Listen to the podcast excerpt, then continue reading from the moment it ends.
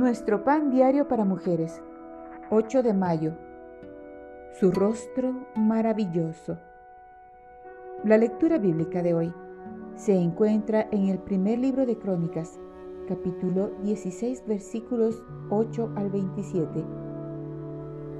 El primer libro de Crónicas 16, 11 dice, Buscad al Señor y su poder, buscad su rostro continuamente. Mi hijo de cuatro años está lleno de preguntas y habla todo el tiempo. Me encanta charlar con él, pero ha desarrollado un feo hábito de hablarme dándome la espalda. Muchas veces termino diciendo, no te escucho, por favor, mírame cuando me hablas. A veces pienso que Dios quiere decirnos lo mismo, no porque no pueda oírnos, sino porque tendemos a hablar con Él sin mirarlo.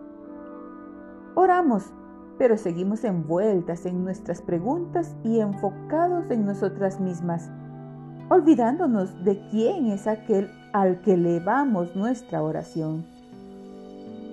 Como mi hijo, hacemos preguntas sin prestar atención a la persona a quien le hablamos. Muchas de nuestras preocupaciones se resolverían mejor si recordáramos quién es Dios y lo que Él ha hecho. Si tan solo reenfocamos nuestra mirada, encontramos consuelo en lo que ya sabemos de su carácter. El Señor es amoroso, perdonador, soberano y bondadoso.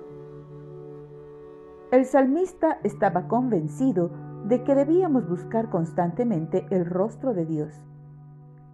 Cuando David designó líderes para la adoración y la oración. Alentó al pueblo a alabar al Señor por sus atributos y su fidelidad en el pasado.